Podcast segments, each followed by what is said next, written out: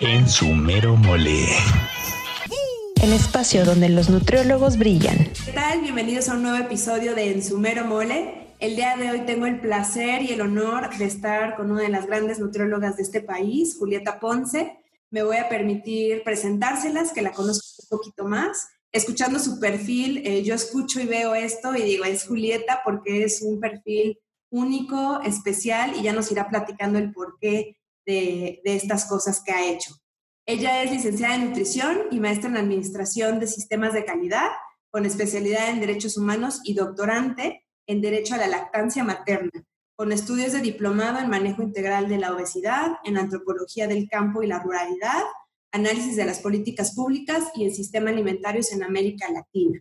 Es egresada del programa de litigio estratégico en derechos humanos del Instituto de Investigaciones Jurídicas de la UNAM, directora de la clínica COA, profesora en el Instituto COA, coautora de libros de orientación alimentaria, pertenece a la Alianza por la Salud Alimentaria, eh, al grupo de experiencia en México sobre lactancia materna y la campaña Sin Maíz No hay País, y sus temas de investigación y de mayor interés son sobre, niño, eh, sobre niñez, paisaje alimentario, autonomía alimentaria, derecho a la alimentación, psicología del consumo alimentario, lactancia materna, así como política pública alimentaria y nutricional. Nada más, Julieta. Mucho placer que estés con nosotros el día de hoy. Encantada, encantada, la verdad, en conocer tu espacio y pues un saludo a toda la audiencia. Muchas gracias. Yo empezaría, yo quisiera irme directito escuchando lo que haces y cómo, cómo conjuntas estos dos mundos, pero me voy a esperar tantito. Yo ya te he escuchado en alguna ocasión y me quedo, mira, hipnotizada con la historia. Pero de inicio quisiera que, me dijeras, si te tuvieras que resumir, Julieta, en una sola oración, en una frase, como nutrióloga y como mujer, ¿cómo te definirías para que te conozcan? Pues yo me definiría como aprendiz de la alimentación, como defensora de las personas eh, y sus derechos, en particular el derecho a la alimentación. Me encanta y cuadra.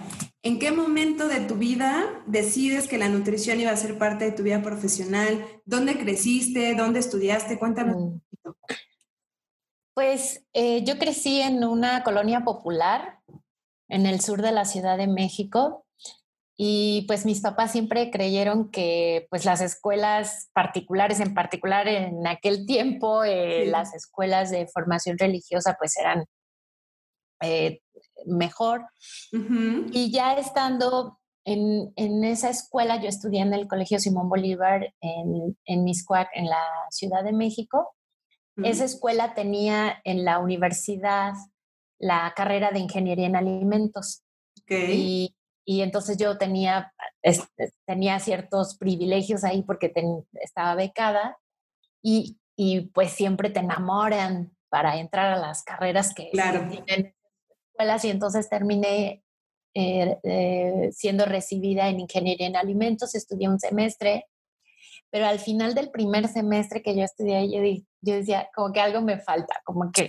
esto de los, Como de las eh, enlatados y como de ah. las em, sustancias un poco como que... Mm, y ahí fue donde yo descubrí que me gustaba la, la onda de los alimentos, pero que me hacía mucha falta en las personas. Y ahí fue donde yo dije, eh, creo que nutrición. Y entonces, pero no sabía, Sí, yo solamente sabía que me gustaban las personas y la comida y los alimentos, pero no sabía que, había esta carrera. Claro. así fue como llegué a nutrición. ¿Qué tal? ¿Y cómo decides dónde estudiarla? Eh, si el enfoque te importaba en ese momento o realmente dijiste solo nutrición porque hay personas y ya después veo como por dónde. Pues la verdad estaba bastante perdida. Eh, Como eh, todos los adolescentes, ¿no? claro, pues sí. Yo digo, siempre es una decisión muy complicada y compleja para la edad en la que uno lo tiene que hacer. Sí, bueno, ahora que me haces esa pregunta es interesante porque yo estuve eh, en un convento antes de entrar a, la universidad.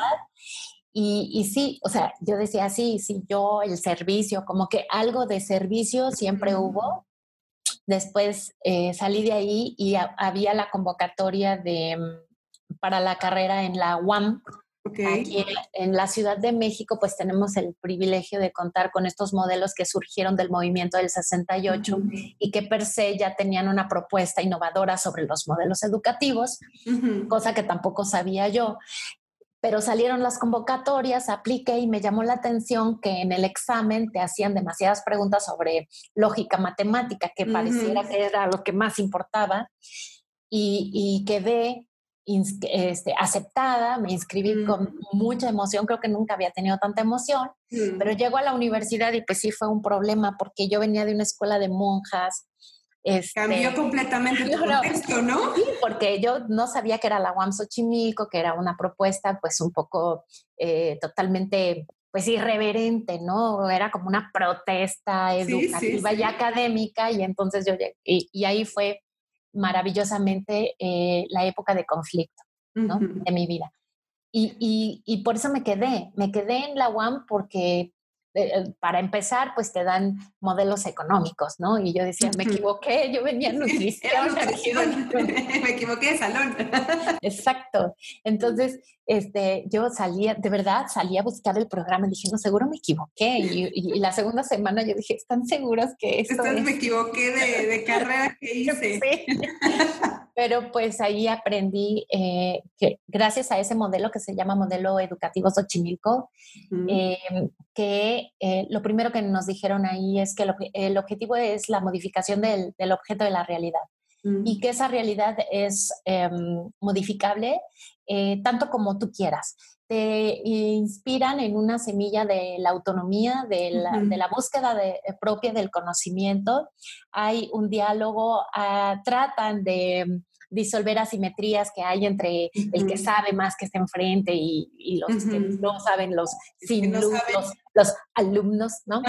Y, cambia ese concepto de alumno a estudiante, a cuestiones colectivas, ahí no hay, no hay calificaciones eh, personales, casi todos los trabajos son Interesante. en equipo. Eh, los modos de acreditación son muy distintos a un examen eh, incluso son eh, modulares, es decir, hay un módulo, por ejemplo, que se llama nutrición materno-infantil. Todo lo que se te ocurra, que tú como estudiante, todo lo que se te ocurra que puede entrar allí. Y eso, pues nos dio alas eh, para poder imaginar y salirte a veces del guacal y dije, me encanta, de aquí soy. Te quedó, te quedó perfecto. Y fui muy feliz en esa universidad. Una gran decisión, ¿no? Y no sé si el perfil de lo que hoy haces y, cómo llegas a, lo que eres hoy tiene que ver tal vez con, con, esa visión que te dieron en la universidad, ¿no? Pues tiene que ver con eso, tiene que ver con la formación de mi madre. Mi madre es una defensora de los derechos humanos, pero nunca lo había ligado con, con lo que mm. me, pasó a mí. Este, tiene que ver, sí, sí, sí, efectivamente, con esta visión de, social de la universidad, pero también tiene que ver con aquellas voces que son tus profesores o profesoras que, que, que, te marcan una huella. Yo tuve un profesor que nos decía eh, que es una hoja de balance o sea, cuánta comida necesita el pueblo mexicano y cuánto somos capaces de, producir. Entonces eran cosas que yo decía, a ver, ¿cómo? Espérame, estamos viendo aquí ciclo de crepes. ¿Qué viene esta pregunta, no?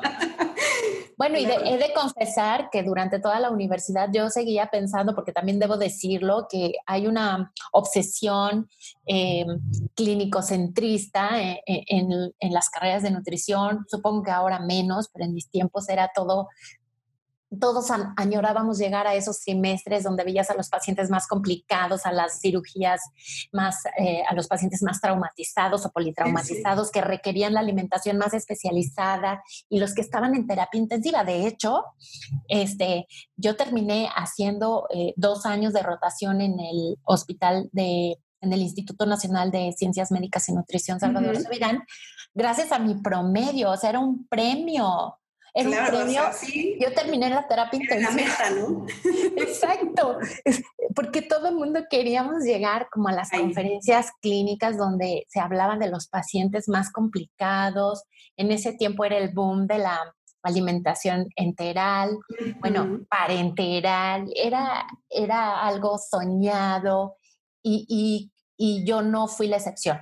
O sea, a pesar de haber pasado por la por la universidad, quizá de corte más social que tenemos no sé si hay otra, este, yo terminé deseando eh, cayendo ahí en bata blanca y que me vieran aquí en el pecero, ¿no? En el transporte público con mi logo aquí de, de nutrición, ¿no? Y, sí, claro, no, fui la excepción. ¿Y en qué momento, cuéntame, de, de estar en este mundo tan clínico y, y, de sonar que era el premio, como dices, ¿en qué momento en el camino se va ajustando tu perfil? Y ahora sí, platícanos un poco en qué momento entra este, este rollo de estudiar derecho y meterte a derechos humanos. Entiendo que tu mamá tuvo que ver, pero ¿en qué momento lo ligas? Eh, estudiando en el servicio social o ya más grande? ¿En qué empiezas, en qué empiezas a trabajar? Y, mm. Pues eh, eh, fíjate, yo después de dos años de rotación en la terapia intensiva, que pues todo el mundo quería estar ahí y, yo no necesariamente. o sea, ya cuando estaba ahí, creo que fue, fue ahí, no, fue, estoy segura, fue ahí este, cuando nació COA, por ejemplo, ¿no? Este, COA, que es el Centro de Orientación Alimentaria, nace justo eh, en esta imagen. Era la imagen de una paciente con una obesidad mórbida que estaba sedada y dormida, que entró a cirugía por una vesícula, o sea, era una cirugía bastante simple, pero ella vivía con hipertensión y con diabetes, lo cual le obligaba a estar en la terapia intensiva, aunque fuera una cirugía menor. Y recuerdo a dos enfermeras que la estaban bañando este, y ellas estaban platicando de, su vida personal frente a la paciente, pero eh, eh, yo decía, a ver, estamos pagando eh, una enfermera por cada paciente en esta terapia intensiva, esta mujer que no debió llegar a este momento, o sea, que, que, tuvo que haber pasado para que estuviéramos pagando una alimentación integral de, muchos miles de pesos en ese tiempo, diarios, para que vengan los rayos X aquí. ahí fue donde yo dije, yo, yo, no, yo no puedo seguir, yo quiero trabajar para que estas personas no lleguen aquí. Y yo quiero hacer algo para que la gente no tenga que eh, venir a, estos tratamientos superiores y que mi país tenga que estar destinando tanto dinero si se puede salvar, se puede ahorrar este dinero. Y básicamente ahí fue donde me hizo quiebre. Este, salí de la terapia intensiva ese día y dije, yo quiero hacer algo por la prevención. Y ahí fue donde yo decidí, quiero hacer orientación alimentaria aunque en ese momento pues nadie te daba un peso por la orientación alimentaria. Y lo que yo sabía hacer en ese momento pues era alimentación enteral y parenteral. Entonces me contrataron primero un laboratorio y luego otro para ser asesora en hospitales y uno de mis jefes en esos laboratorios un día haciéndome una supervisión, estaba yo en el hospital ABC y me dijo, oye, ¿tú tienes un sueño? Y le dije, sí, sueño con tener el centro de orientación alimentaria donde... Tú ya tenías hasta nombre. No, ya, ya, ya, o sea, ya era COA, ¿no? En ese tiempo. Ya nació antes de que en realidad todo el mundo supiera de él, ya existía en tu mente. No, ya, en mi mente, y, mi mente era eh, eh, un lugar, así era mi imagen construida, ¿no? Donde estuviéramos este, pues éramos puras mujeres, no sé por qué, pero éramos mi sueño, puras nutricionistas, que cada una tenía cierta especialidad. Entonces yo soñaba con que sonara el teléfono, en aquel tiempo pues eran, eran teléfonos de cable, ¿no? Sí, Entonces, así de, este, necesito asesoría para embarazo. Ah, fulanita de tal, que es experta en embarazo, lánzate.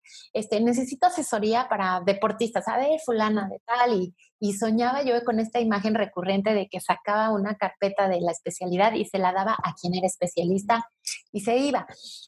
Así fue como nació. Como en tu mente ya estaba. En su mero mole.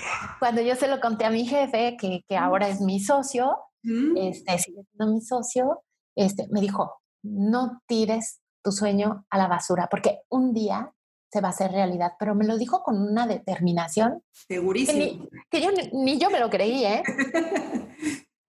y ya pasó el tiempo y pues terminamos siendo socios, ¿no? Increíble. Pero fíjate qué visión, Julieta, de esto que hoy dices, pues es lo que es, pareciera obvio hoy, ¿no? Pero en ese momento, pues es visión innovadora de decir, eh, integral, cada quien, equipo multidisciplinario en la misma disciplina, ¿no? O sea, esto de, pues yo no sé tú qué piensas, pero el nutriólogo que se dedica al deporte y a diabetes y a enteral y a parenteral y a comunitaria, ¿no? Estos nutriólogos todólogos es complicado, hoy tenemos todas estas herramientas para volvernos especialistas y tú lo viste desde ahí.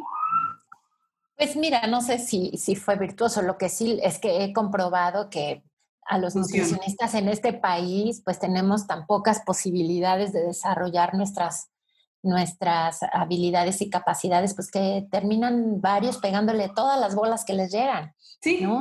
Este, cuando le preguntas a un estudiante, bueno, ¿y cuál, es, cuál quisieras curso, eh, eh, qué curso quisieras tomar? Ah, el que sea. O sea, a veces daba lo mismo, ¿no? Tener una especialidad en enfermedades renales que en embarazo, este, pero no, no, no es una, una, digamos, una desventaja del, del gremio, sino me parece que también es una política nacional. Sí, de acuerdo, estoy de acuerdo. Pero finalmente sí te da las herramientas y hoy vemos, ¿no? Los nutriólogos que salen de las universidades con esta posibilidad de puertas abiertas hacia muchas vertientes y ya es como este reto de, bueno, por aquí creo que es mi camino y me voy especializando algo, ¿no? ¿Y cómo surge? Porque tú platicas eh, ahorita del COA, pero ahorita que te presenté hablabas eh, del Instituto COA y del Centro COA. ¿Qué, qué, diferencias tienen? El Instituto COA es, eh, es la misma organización, mm. pero son diferentes figuras fiscales. Cuando nosotros nacimos fue Centro de Orientación Alimentaria, fue una empresa SADCB. Eh, ah, no, miento, primero fue Centro de Orientación Alimentaria SC, una sociedad civil pero cuando nosotros empezamos a generar materiales didácticos, pues teníamos que venderlos y entonces pues no entraba en esa figura fiscal y tuvimos que crear Coa Nutrición SADCB.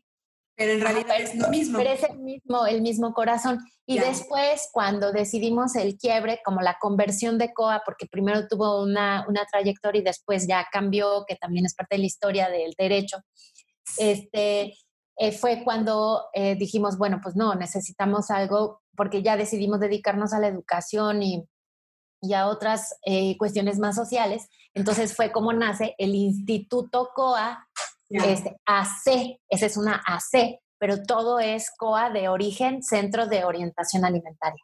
Ok, y ahora en esta parte que dices más como educativa, manejan eh, especialización. Veo que tienen diplomados, cursos. ¿Cómo, ¿Cómo llegas a eso? Platícanos un poquito. Cómo, los retos del COAL al principio, o sea, te dice tu ahora socio. Eh, al principio y siempre ha sido la, la, la misión de posicionar a la, a la alimentación como la medicina preventiva más eficaz, barata y sencilla. O sea, eso desde siempre. Luego eh, empezamos como más especializados en obesidad infantil, que ya nos preocupaba bastante. Empezamos haciendo programas en, escuelas y todo esto. Y luego este, e, e, empezamos a tener bastante éxito eh, con las empresas.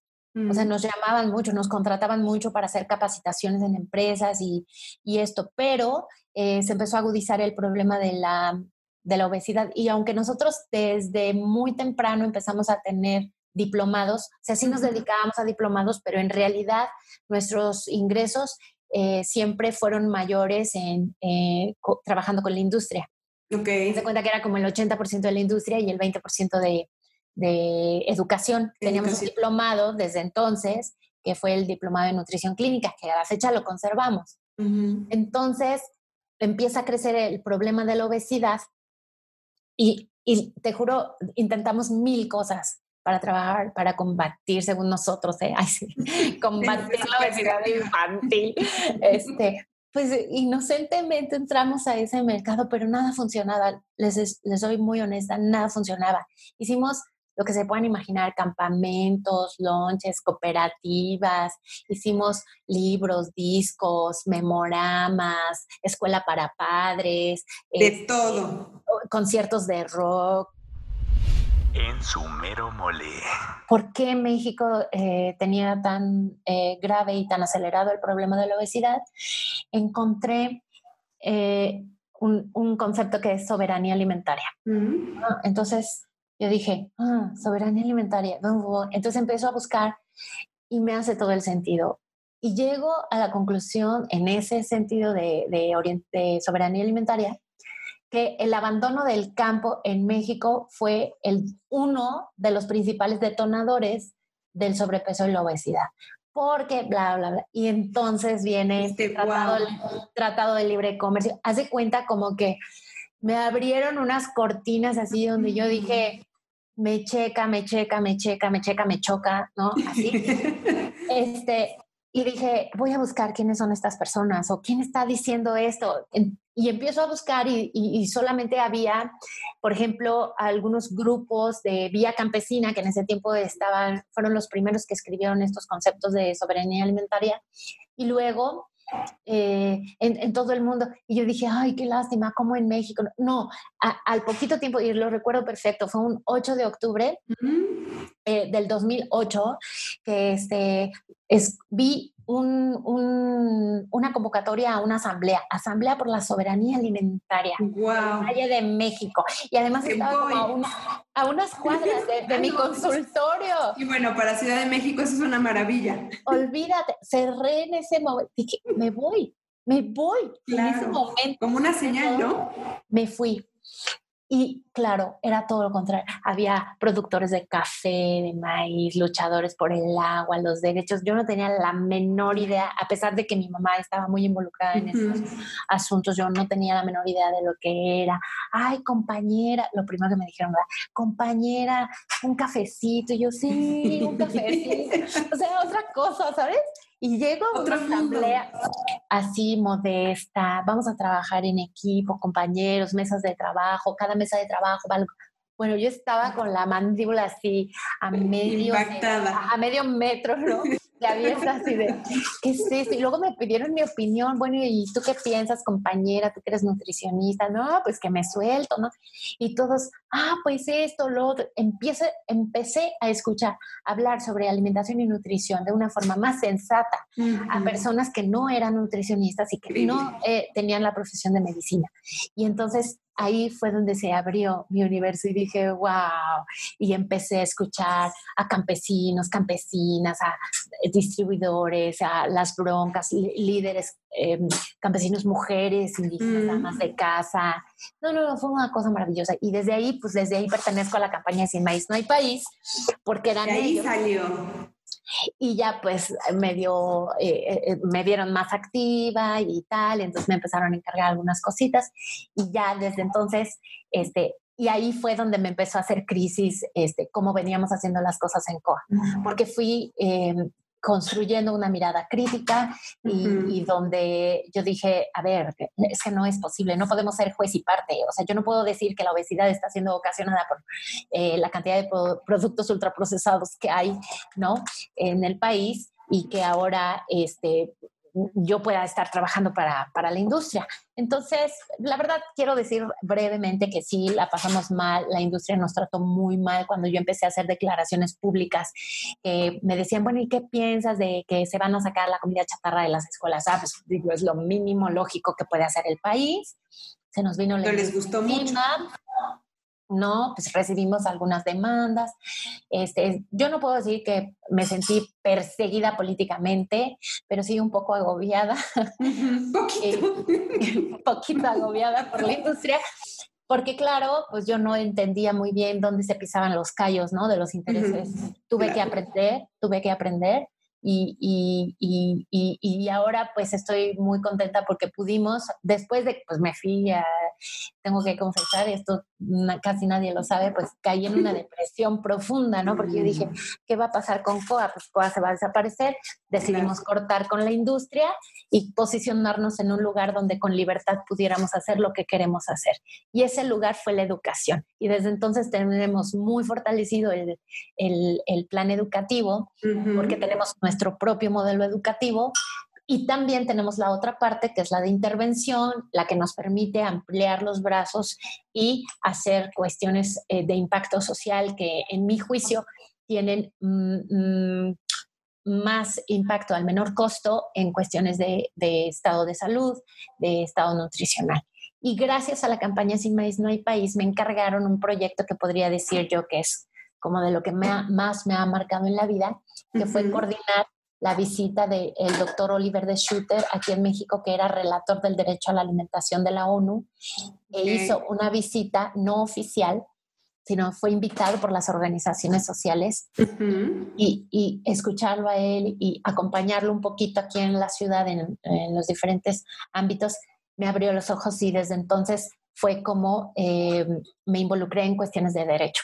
Así fue, ahí fue donde lo ligaste. ¿Y en qué momento? Porque hasta, o sea, estudiaste, te metiste bien en serio al tema del derecho. O sea, ¿cuándo lo decides y, cómo te ha ido con esta experiencia ahora de estas dos visiones? Pues eh, lo que puedo decir es que cada vez que estudio algo que no tiene que ver con nutrición, eh, me da más luz en nutrición. Mm, Entonces, em, he sido bien recibida siempre. Al principio fue un poco difícil en la especialidad porque pues la mayoría de mis compañeros y compañeras son juristas casi en todos estos ámbitos, pero siempre ha sido un enriquecimiento. Y, me empecé a meter porque, claro, termino yo diciendo que es una cuestión de justicia y que si en este país hubieran eh, avanzado en, la, en los pilares del derecho a la alimentación, nos hubiéramos ahorrado dolores de cabeza, nos hubiéramos ahorrado, hubiéramos generado más empleos ahora para los nutricionistas y las nutricionistas. Entonces, eh, sí creo que el, estudiar estas otras, eh, estos otros ámbitos, pues es una necesidad, ¿no? De, cómo voy a dar una opinión, a ver, es que es una política pública. Yo, yo sabía que teníamos que hacer algo más sobre esto. Eh, después, bueno, primero estudié la especialidad y ya después, pues ya estando ahí en, el ámbito jurista y es maravilloso porque para alguien, para un jurista que quiera defender el derecho a la alimentación es mucho más complejo aprender nutrición. Y la justicia nos ha dado eh, para profundizar en conceptos como la libertad, la autonomía, la dignidad. A todo ponle el apellido alimentaria. Claro. Libertad eh, alimentaria. Eh, identidad alimentaria, autonomía alimentaria, dignidad alimentaria. Y eso nos dio para hacer un nuevo glosario. Claro, qué interesante que son de estas palabras eh, cuando te presenté que suenan tan interesantes pero a veces tan ajenas a la formación del nutrólogo en un principio, ¿no? Que dices, suena interesante pero no estoy seguro de qué está tratando de hablar, ¿no? Pero eh, creo que es fundamental y yo no sé si en este sentido de lo que platicas lo ligaste con el tema y a lo que también te dedicas de la leche materna. O sea, ¿cómo, cómo estas dos cosas las fusionaste? No sé si va en el sentido de este primer derecho del bebé y la alimentación o cómo, cómo mm. la relación. Sí, eso es muy interesante porque cuando yo en ese momento, cuando lo de Oliver de Shooter, yo dije, yo me voy a dedicar al derecho a la alimentación porque además me parece que el perfil del profesional en nutrición es ideal para la defensa y la garantía del derecho a la alimentación. No, encuentro otro profesional que pueda dedicarse a esto. Y, y, ya siendo un mandato constitucional, pues tendríamos que tener muchas oportunidades de trabajo. Entonces yo dije, yo me quiero dedicar a esto. Cuando salió la oportunidad del doctorado, y de decidir el tema, yo dije, bueno, ya a mi edad, estudiar un doctorado, este, tengo esta oportunidad. Mis profesores y profesoras estaban muy, muy animados y contentos y contentas, pero yo dije, ¿qué tema, qué tema, no? Porque ¿Por dónde? Yo hubiera querido política alimentaria, ya habíamos escrito algo sobre esto. Y yo dije, voy a dedicarle eh, eh, lo que me reste de, de carrera profesional aquel proyecto que salve más vidas, que esté más orientado a, las personas en México, que tenga más viabilidad en costo y en eficacia, ¿no? Y yo dije, pues la niñez. Y que de la niñez, dije, claro, sí, por un mundo. o sea, prácticamente mi tesis va en la primera hora al nacer. O sea, eh, de eso va la vida. Y entonces, eh, pues dije, pues lactancia materna, porque quedaba como redondo, ¿no? Yo dije algo de alimentación y que fuera de, tendría que ser de derechos humanos. Entonces ya revisando ya había eh, algunas instancias que se habían pronunciado por la lactancia materna como derecho humano, pero nadie ha escrito su contenido. Porque te voy a decir cosas controvertidas que me encantaría platicar con tu gente, ¿no? Este, eh, ¿De quién es el derecho? ¿El derecho a amamantar de quién es? ¿De la madre o, o de la niñez? ¿No? Eh, eh, si hay conflicto de derecho, ¿quién sale ganando? O sea, si la mamá decide no amamantar, ¿quién defiende a la niñez? Y si... Pensando casi casi como en una demanda, ¿no? ¿Quién demanda a quién? Exacto, y que no vamos a llegar a, eso, ¿no? Porque ese es, es, muy interesante de cómo termina mi tesis, ¿no? este, eh, pero si es un derecho humano, entonces pues, debe haber responsables, debe haber este, obligaciones para alguien. ¿Y qué pasa este, si a la niña se le priva de esto? Se genera desigualdad, pero ¿qué pasa con, con todos los derechos de la infancia y la ley general de, de, protección a los derechos de la infancia que tenemos en México, donde se aplica? Tampoco vamos a judicializar a las mamás. Claro. ¿Quién defiende a las mamás? Entonces, virtuosamente, este, mis profesores, que pues todos son juristas, este, pues me han ayudado a, a ir dilucidando. Si esto fuera de verdad un derecho humano, les aseguro que nos ahorraríamos enormes cantidades de dinero, salvaríamos más vidas este, si garantizamos las condiciones para ejercer el derecho a amamantar en libertad cuando este derecho es binomial, es de la madre y de los niños y niñas, porque los dos necesitan estar en buenas condiciones en ese momento, nadie más, ¿no? Es más, el uso de fórmulas ni siquiera está en mi tesis, porque eso es otra cosa, eso no es amamantamiento. No, por supuesto. Y, y obviamente, pues la conclusión pues, es que las fórmulas no cubren el derecho eh, a la lactancia materna.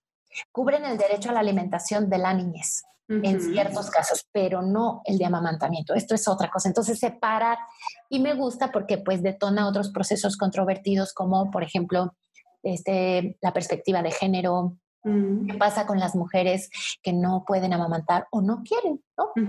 claro. Entonces ha sido muy interesante este, mi tesis porque pues, ha conjuntado a muchas otras voces, filósofos, sociólogos, la antropología, este, la ética y, y esto pues también nos da mucho en COA para ir nutriendo nuestros cursos.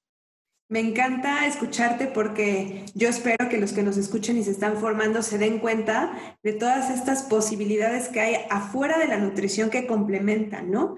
Y esto que tú dices, y el derecho, y, también, y la mercadotecnia, y la administración, y el arte, y la política, y la economía, o sea, todo lo que está alrededor del mundo, al final de cuentas aplica para el nutriólogo de alguna forma, ¿no? Y ha sido muy interesante ver cómo lo has conjuntado. ¿En qué momento vamos a poder leer tu tesis y tus conclusiones? Pues ya pronto, tengo que terminar ya pronto, me queda solamente un semestre, ya, saben, como todos y todas estamos al final de, los programas doctorados jalándonos. Pero lo vale, ¿no? Lo vale. Y sobre todo las personas. Sí, convencida sobre todo de esta parte de especializarse y de profundizar en los temas y una gran manera pues son los posgrados, ¿no? Y, que no, se, no les dé miedo esta cantidad de tiempo que uno en teoría le va a invertir, se va volando y cuánto aprende uno en el camino, ¿no? Sí, y si no, eh, los posgrados están muy bien siempre y cuando estén al servicio de la gente, ¿no? Porque hemos también cometido el error en, en, en el gremio eh, yo me acuerdo, ¿no? De los retos de estudiante de creer que solamente lo que está escrito, eso es la verdad, ¿no? Y meternos en estas rollos de la ley, ¿no? Para comer bien, el plato del bien comer, y hay de aquel que ose tocarlo, ¿no? Pues, fíjate, ¿no? No, pues ese fue, fue uno de los grandes obstáculos para, para, para varias personas, incluso para mí, en mi desarrollo, y, y no se trata de, o sea, se trata de cuestionar todo, me parece, yo creo de, no dar, de no dar por hecho todo y, y, de aprender a discriminar con qué elementos queremos construir nuestro propio conocimiento. Y para esto, pues nada mejor que estar cerca de las personas. Sí, y fíjate que hay, hay varias cosas que, que se repiten en el perfil del nutriólogo destacado y exitoso en este país y tiene que ver con este, esta necesidad del, del, servicio al otro y la ayuda al otro, ¿no? Creo que cuando está centrado eso, eh, lo demás va saliendo si el, fin último está ahí. Y tú lo decías cuando dijiste, me quiero dedicar a esto, ni siquiera fue un, eh, es lo que está de moda o es de lo que más se ha escrito o es lo que me va a dar más dinero. Dijiste, lo que ayude a más gente sin que nos cueste. Y yo creo que eso es más valioso eh, a, largo plazo y es creo que de unas maneras que pueden trascender, Julieta. La verdad es que qué padre. Eh, escucharte con estos temas. Te digo que yo te escucho y me motivo y yo espero que los que nos escuchen también, sobre todo encontrar su camino, ¿no? No sé si sea este o de escucharte haga que por lo menos abran eh, un libro de, del tema, ¿no? Y, y, que vean que hay un mundo allá afuera. En su mero mole. Yo quisiera cerrar preguntándote porque también me encanta este, que escuchen un poco pues de la persona, ¿no? ¿Cómo, cómo es un día de Julieta sin disfraz de, de nutrióloga o un día común? ¿Cómo, ¿Cómo lo vives? ¿Cómo es tu día a día? Mm, pues este, yo no, no, no podría decir que es un disfraz porque la verdad es que... Eres. Más bien, ¿no? No sé cómo se, se, se dirán unas células, ¿no? Que, que, van por las venas, no, no me puedo deshacer, ¿no? Claro de los alimentocitos, le vamos a decir. Ajá, sí, sí, sí. Este, pero sí, pues soy una, una mujer muy apasionada, soy hija de, de un hombre que, que trabajó en el circo, tengo una familia circense, Wow. toda la, padre, la, la parte de mi padre son, son circenses, de él me viene la, la beta más artística, soy una mujer Ujú. melómana, amo la música, hago algo de música, estoy muy involucrada con los sones, me, me, me chifla la música mexicana, este, pues canto, no tengo la, la voz mejor. Te voy a pedir que cantes Pero- para cerrar en el podcast. No, no te creas. Este, pues me, me- me to- toco la guitarra, canto con un grupo, eh, este, Guau. sigo estudiando zapateado, Mm. son, alguna vez estudié flamenco, pero la música mexicana me encanta. Entonces soy melómana, siempre tengo que estar escuchando música, eh, tengo una práctica bastante frecuente y disciplinada de ejercicio, amo la cocina, amo los alimentos, yo no sabía eso de mí, pero amo cocinar. ¿Lo Este, descubriste apenas o cómo fue? no, lo que pasa es que casi siempre he vivido sola en mi vida profesional, entonces Ajá. así como que cocinar para una sola, como que no Decías, mm, sí, Eh, claro. Eh, la piensas dos encanta, veces. Me encanta. Y, y sobre todo me gusta comer y me gusta comer muy bien. Y prefiero gastarme mi dinero en buena comida, la verdad. Eso es Este- importantísimo, ¿no? Destacar del nutriólogo esta parte de disfrutamos comer y la comida es un placer, ¿no? Y así tendríamos que proyectarlo. Sí. Este, le dedico bastante tiempo a mis pacientes. Tengo muy buena comunicación. Trato, trato, trato de estar en línea con, con ellos, ellas. Son eh, casos que me, me importan mucho. Este, trato de estar muy pendiente de ellos. Me gusta apoyar los mercados eh, tradicionales, apoyo eh, acciones ah, en defensa de las semillas, semillas criollas, del maíz. Me gusta cuando se puede y me lo piden y sirvo para algo, apoyar los movimientos sociales, derechos en general, derechos de la infancia. Eh, caminamos muy cerca de comunidades rurales, indígenas, pueblos originarios. Este, apoyamos también cooperativas. em, pues también me gusta tejer, me gusta bailar. tu hobby, tu hobby oculto, el tejer. Qué interesante, porque también yo creo que es fundamental que tengamos esta parte artística, ¿no? También nos abre el mundo a otras habilidades y otras formas de ver la vida y de disfrutarla, porque a veces puede uno encasillarse en pensar que el trabajo, como decías ahorita, como ah, sentí que te costó trabajo separarte, pero de, como de la parte de nutrición, porque la vives como parte de tu día a día, pero qué padre incorporar otros elementos eh, de, de, tu, de tu vida y que es la misma Julieta, ¿no? Y a veces piensa uno que es el trabajo, el trabajo, el trabajo y entonces no puedo bailar o no puedo cantar o no, no me da tiempo. Y yo escucho más personas que es ejemplo de que se puede hacer todo disfrutándolo y hay tiempo para todo, ¿no? Sí, pues eh, mira, no se puede estar trabajando, por ejemplo, este concepto de calidad de vida que me, me, me molestaba a veces que se utilizaba con, con tanta facilidad. ¿Y qué es eso? ¿Qué es estilo de vida saludable? Por favor, que alguien me lo explique. No, pues se va construyendo, ¿no? Pero no podríamos nosotros estar construyendo algo en lo que no estás siendo coherente, donde no estás involucrado, donde no sudas, no lloras. Antes no, no te, no, ¿cómo crees? No te puedes involucrar con los casos de tus pacientes. Pues creo que ahora me ha, me ha dado la vida para eso, ¿no? Para ser eh, más suelta, más flexible. Cometí muchos errores, fui totalmente inflexible en mis posturas políticas, tal vez a veces hasta intransigentemente, pero también eh, de reconocer que esa fortaleza me, me, me, me, obligó a argumentar mis dichos, mis posturas, a, a, centrarme, a pedir una disculpa y pido una disculpa si en algo a alguien hice. Aprovechando el espacio. Sí, claro, claro, que ahora que nos oigan hasta en Dinamarca a través Eso. De, tu, de tu programa, pues ese es mi mero mole. Eso. Me encanta, ¿no? Finalmente, pues creo que también es el, el proceso que uno entre que va aprendiendo y va madurando y es eh, también eh, muy digno y satisfactorio escuchar el proceso, ¿no? Que, que va viviendo uno en el, en, el, en el, proceso que va aprendiendo, ¿no? Mm, pues sí. Tiene lo suyo. Y, y, yo, yo estoy convencida de, no puede uno eh, pensar en que podría haberlo hecho diferente hoy, cuando en ese momento tenías otro contexto y el porqué de lo que eres hoy tiene que ver con esas decisiones, ¿no?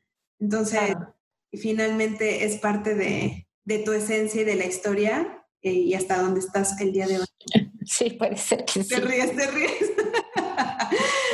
Julieta, para cerrar, para la gente sobre todo em, que está estudiando, está por empezar a estudiar nutrición o que está, está en el proceso de terminar, ¿qué les dirías? Eh, ¿Cuál crees que es el verdadero reto? Está difícil, ¿eh? Del nutriólogo el día de hoy, al menos en este país. Y como por dónde les das algún consejo de vida. Ay, pues el verdadero reto es que difícilmente yo he podido celebrar cosas eh, que pasen en cuestión de alimentación en mi país. Me ha tocado llorar casi todas las noticias que escuchamos de nutrición y de alimentación, pero eh, me parece que el, reto es, es eh, la construcción de sistemas alimentarios resilientes en México. hay todo por hacer. estamos probablemente en la última frontera eh, de poder lograrlo en México porque los... Eh, porque la naturaleza no es eterna, porque la tierra solo hay una, porque no es un baúl eterno de recursos y que eh, yo diría que el reto es que se estén generando, yo digo, sistemas alimentarios resilientes, que no hay una sola forma de orientar en la alimentación, que no hay una sola forma de acompañar un proceso alimentario de las personas, que el reto es que no pensar que los nutricionistas y las nutricionistas somos los dueños de las normas alimentarias, sino que con más libertad podríamos acercarnos a, que eh, la alimentación llegue a ser en este país irracionalmente sana, que el verdadero reto es hacer disponible la comida saludable cerca de las personas y que esto eh, pues desafortunadamente no tenemos autoridades alimentarias en el país, nadie se quiere hacer responsable de la nutrición ni de la alimentación. Hay muchas opiniones alrededor, pero hay pocos proyectos alimentarios que hoy necesitan enfriar el planeta, salvar la salud de las personas, combatir la pobreza. Es decir, hacer que haya un crecimiento económico sostenido y sustentable y em, que nos ayude a, a, darnos chamba. Todo eso por el mismo paquete. Ese es el gran reto que tenemos hoy como nutricionistas. Un súper reto, pero creo que también suena a la motivación de toda esta gente que puede llegar a pensar que si nada más voy a salir de la universidad para poner un consultorio, cuenta de todas las posibilidades, oportunidades y retos, tal cual como lo planteas, para el país. O sea, ni siquiera tenemos que pensar en el mundo, pensemos primero por nuestra ciudad, por la región, ¿no? Eh, el de arena que tenga cada uno de los nutriólogos, estoy yo convencida de, que nos necesitamos y que mientras hay gente, y tú lo decías al principio, es para la gente, mientras haya gente se necesitan nutriólogos y hay mucho que hacer, ¿no? Entonces, espero que esto les, les sirva a los que nos escuchan para, para motivarse todavía más, que se abran, como dijiste tú en algún momento, se quiten el, el disfraz, ¿no? Las, las puertitas de, de, todo el mundo que hay en este sentido de lo que tú te has dedicado y que estoy segura sirvan como, sirvan más bien eh, el rol que tú tienes como a seguir en este caminito que estás eh, creando. Eh, y al rato digan, yo vi a Julieta, escuché a Julieta, que muchos ya lo han hecho, estoy segura que, y así tenemos que hacerle, ¿no? Y en el mundo del deporte y en la parte clínica, pero este mundo también es este, bien importante. Y yo creo que si, si el fundamento y la razón de ser de quien estudia nutrición es el ayudar, pues qué mejor que ayudar en masa. Es, es este, sería la mejor manera de, de aprovecharnos, ¿no? Te agradezco mucho, Julieta, eh, el haber estado en este podcast, como decías, en su mero mole. Eh, ojalá que la gente que te escuche, eh, bueno, si nos quieres decir cómo te contactan en redes sociales, cómo te encuentran. Nos encuentran como Coanut en el Twitter, Twitter Coanut. Nos encuentran como Coa Nutrición, Nutrir es Prevenir en Facebook. También en nuestro Instagram, igual, Coa Nutrición. Eh, en nuestra página, nada más lo pueden buscar como Coa Nutrición, están todos nuestros programas eh, de formación profesional. Así es. Y van ahí todas nuestras novedades, cursos, materiales, todo lo, lo pueden encontrar ahí. Vamos trabajando por una descolonización alimentaria. Eso, me encanta. Tienen muchas opciones para, encontrarte y sí, de verdad, eh, métanse a, la página. Hay mucha oportunidad de, cursos y de temas muy interesantes con excelentes ponentes. Yo le he echado ojo en muchas ocasiones y digo, wow. Entonces vale la pena este, echarle ojo. Julieta, muchas gracias. Nos vemos en el próximo episodio. Que estén muy bien. Bye. Hasta luego. En su mero mole el espacio donde los nutriólogos brillan.